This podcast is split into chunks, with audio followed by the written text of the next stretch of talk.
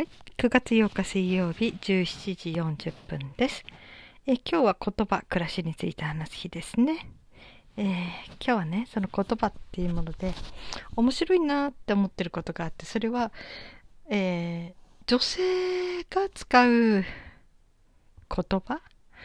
と男性が使う言葉って、なんか違うなって思うんですね。その言葉遣いっていう意味じゃなくて、言葉にする考え方でしょうね。えー女性っていうのは割と、えーおしゃべりが好きな人が多いらしい。それがあのみんなの前で喋れなくても家族とは喋るとかね。なんかこう、好きというよりも、えー言葉を大切にしたい。なんか言葉を交わしていたい。だから、女性的な感覚、大方の人にとっては話しかけたりお話をするってことが、えー愛情の表現であるというふうに捉えてるところがあるみたいですね。うん。この言葉っていうのがね、要するに言葉を発してやり取りすることで愛情が深まる。親近感を示すとか、ね。優しさをお裾分けするとかね。うん。その点で、なんか男性にとっての言葉というのはあまりこう、情緒的な目的で使われてないんじゃないか、みたいな感じがするんですよね。こう連絡事項、どこどこに何時何分に行くとか、そういう必要な最低限度の言葉だけで終わってしまう。人が結構いるのかなーって。うん。まあね、えーおしゃべりの好きな男の人もいるし、ね割と今の若い人たちはどうなのかな？あまり性差、えー男性だろうが女性だろうがあまり関係ないのかもしれないですね。うん。でもまあ、あの、大方、えーえー男性脳と言われる脳と女性脳と言われてる脳とが、えー割と違いがあるというふうに書かれてる本がありますよね。女性っていうのはこの一度にいろんなことができるって言われてますよね。うん。その点男性っていうのは一つのことにしか集中できない。まあその点、その一つのことをものすごくこう注意深く、あの、本当にすごい集中力でやっていけるとかね。だから割と一度にたくさんのことは向かないけれども、うん。一つのことをとにかくやる。えというふうなことも言われてますよね。うん。だから冷蔵庫で探し物してても、女性は割とあっちこっち広いところから見て探し出す必要なものを。だけど男性っていうのはこう、目の前にあ、すぐそばにあってもそこに視界がいかない。なんかね、ああの、一度にたくさんのものが目に入らないっていうとかな。これは脳のせいなのか、それとも自分の気持ちの意識のせいなのかわかんないけど、その点女性はこう一度にバーッと周りのものが全部よく入ってくる。っていう、こう、あり方っていうのかな？があるらしくてね。うん。そうね。で、あの、言葉の、の重要性というか、言葉の意味、いいっていうかな、その人にとっての言葉とは何かっていうところに、割とこの女性と男性、これはね、女性男性って今は便宜上言うけど、これは男と女とか性別だけじゃなくて、女性的だと自分を持ってる人、男性的だと自分を持ってる人。っていう大っぱな、大、えーくくりでもいいですね。トランスジェンダーの人だったら、私は、えー体的には女だけど、ほとんど考え方とか気持ちは男だって思ってる人もいるかもしれない。そういう人は、こう男性脳という感じでちょっとひっくるめて聞いてくださいね。逆もありです。で、うんとね、これほんと読んでてね、いや、なるほどなと思ったんだけど、女性は、あれなんですね。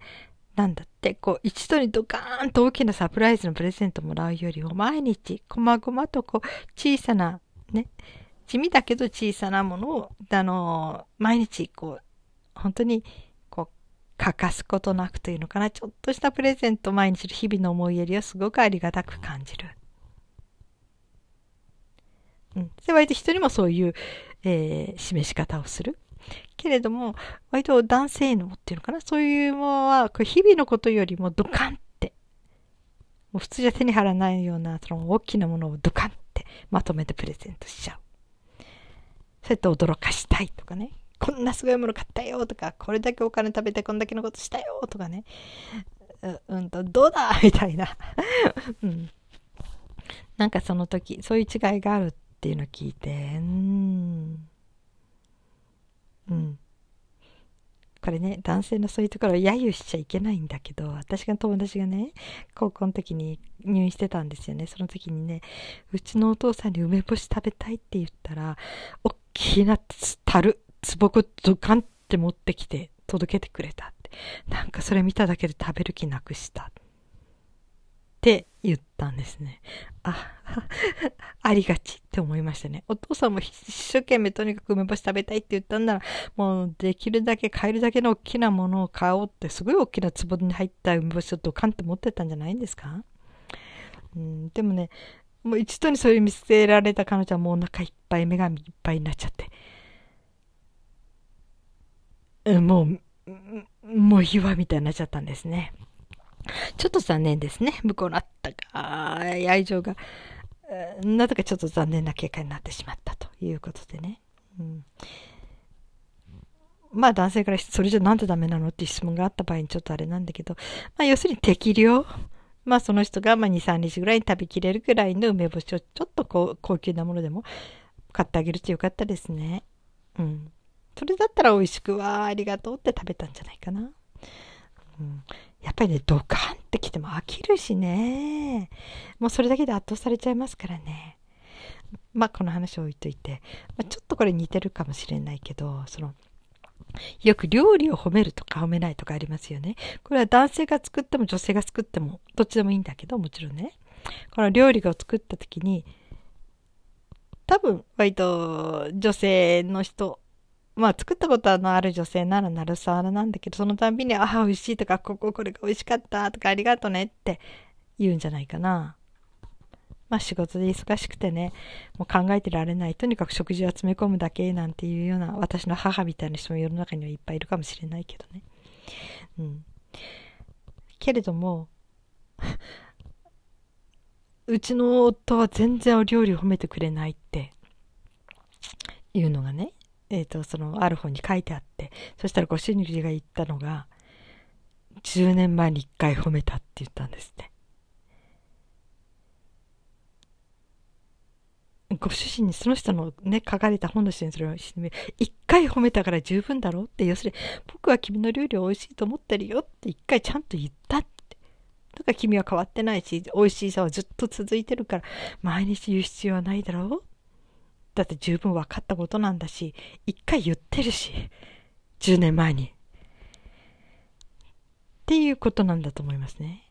だけど、奥さんにしてみると、10年前に一回言われたら忘れてるかもしれないし、ということじゃなくて、今日作ってあげた料理に対してどうし、どうなのかなって毎日思ってるわけだから、それで、ね、やっぱり日々なんか、もう褒めるとこなかったらか探すんですよ、1個ぐらい。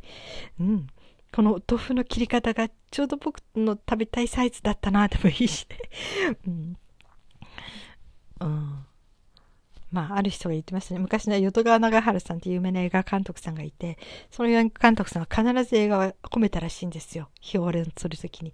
だけどね、どうして褒めるところがない映画があったんですって。その時はね、このスリッパの脱ぎ方がとっても綺麗で美しかったって言って褒めたって言ってました。うん。なんかね、うん、そういうことなんですよね。うん。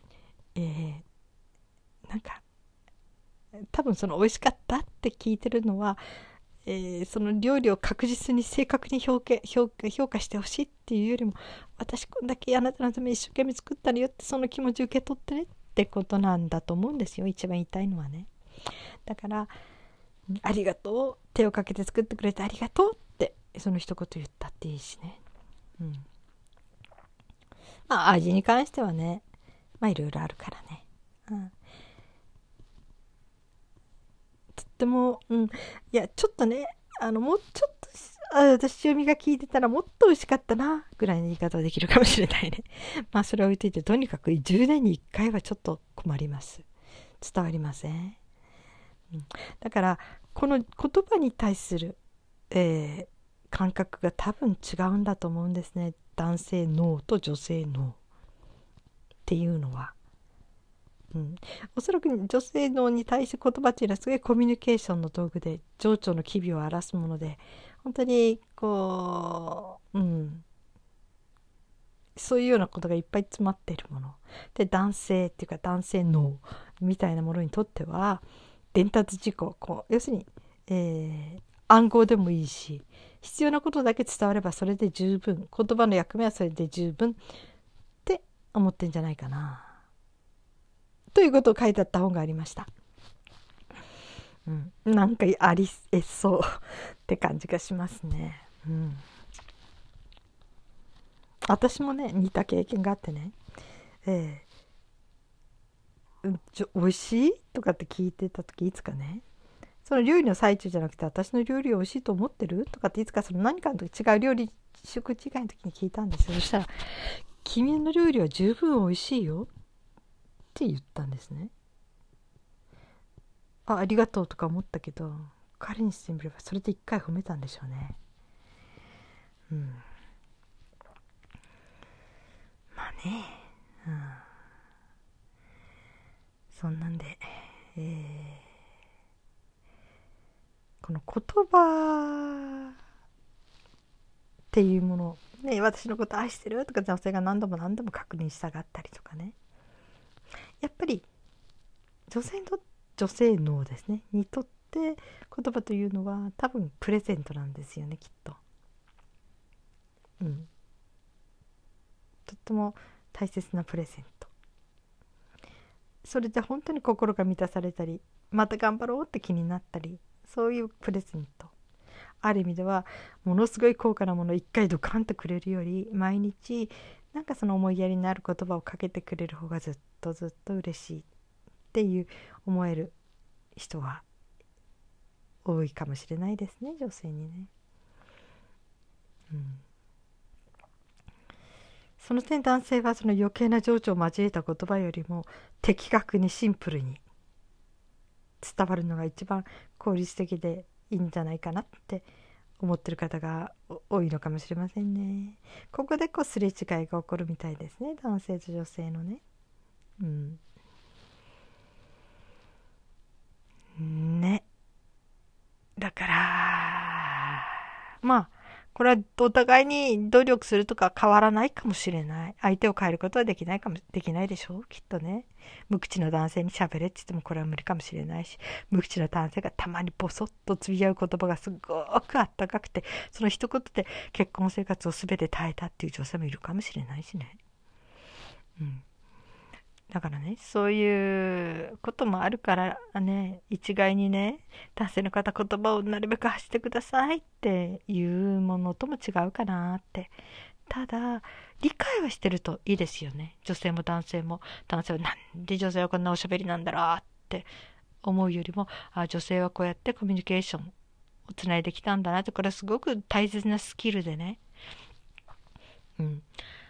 で、そういうことができるから子供とのいろいろ関係もつないでいけるし、うん。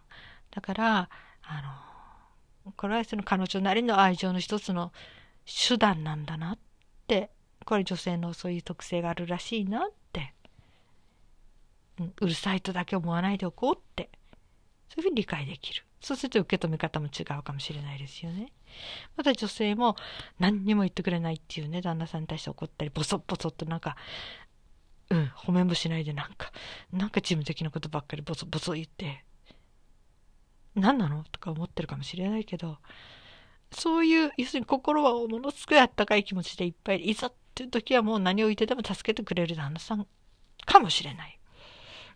うん、だけど、その言葉を発することが苦手っていうその男性脳ね、うん、男性脳の特徴っていうのかな？があるってことが分かればこうなんか、そうなんだ、仕方がないのねって理解できますよね。そう腹も立たなくなりますよね。これはもう体が、要するに生まれついた脳がそうなってる。これはもうどうしようもない。まあそのメリットもあるんでしょうからね、きっとね。